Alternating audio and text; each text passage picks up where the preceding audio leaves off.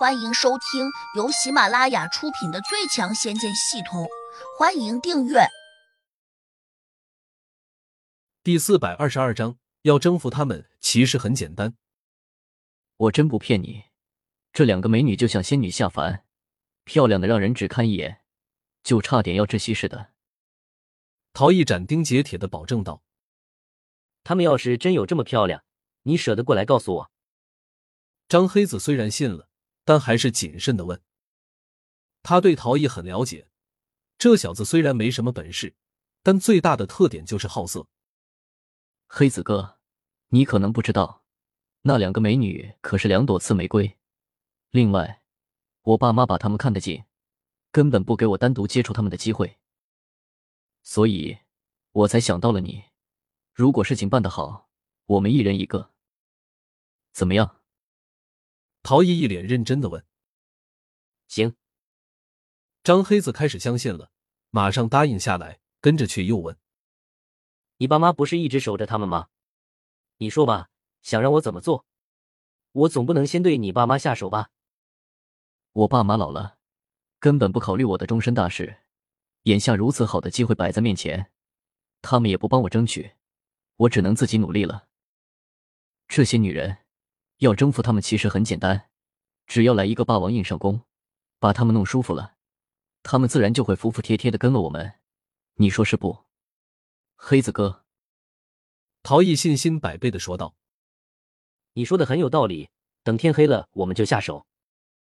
不过我们得先搞定你爸妈，不然他们要是闹起来，我们也玩不痛快。”张黑子眼里闪过一丝狠色，冷漠的说道。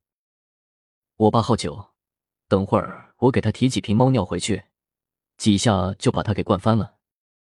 我娘虽然固执，但胆子比较小。黑子哥，你倒是拿刀威胁他几句，他自然就不敢再去混那两个美女了。陶艺嘿嘿的笑道。张黑子哈哈大笑：“小子，你有种，连你妈都敢出卖，的确是个人才。等这事儿办成了，我少不了还要给你好处。”陶艺一听，顿时眉开眼笑起来。多谢黑子哥成全，我一定会尽心尽力的追随你左右。两人说干就干，一人去买酒肉，一人抄了把匕首，就兴冲冲的来了陶明家。陶明认识张黑子，知道这个混混是个敢白刀子进红刀子出的狠角色，因此看到他就不免心里一紧。陶艺，你这个混蛋！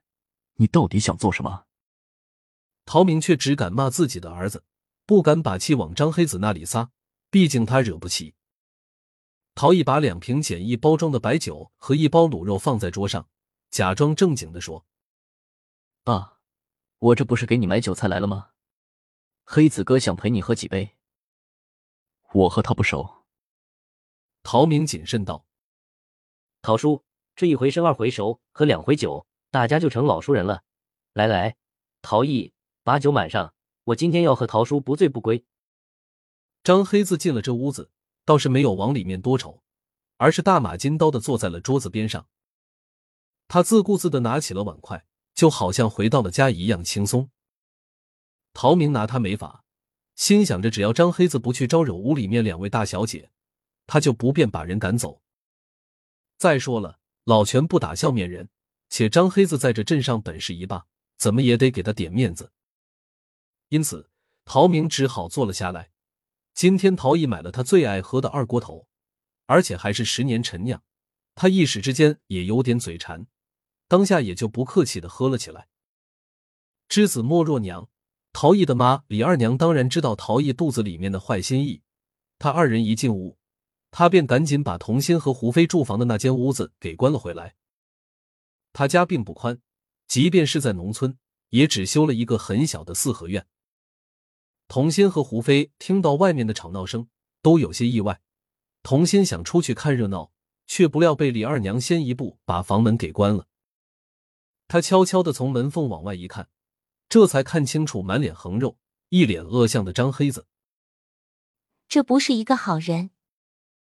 坐在床边的胡飞看也没有看一眼，就念了一句。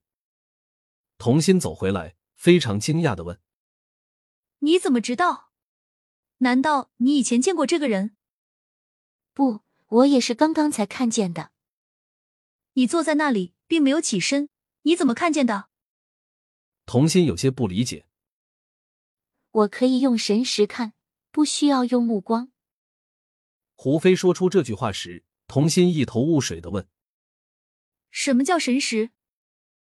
跟你说了，你也不懂。等我哥来了，到时叫他给你吃仙丹。等你成功筑基之后，你就能够用神识看到墙外的动静了。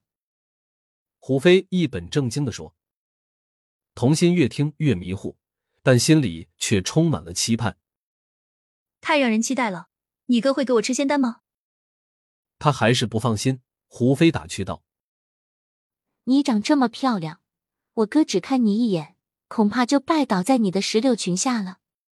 别说叫他给你吃仙丹，哪怕叫他为你上刀山下火海，估计我哥也不会推辞一句。”童心脸一红，心里虽然甜蜜蜜的，但嘴上却说：“你别开玩笑好不好？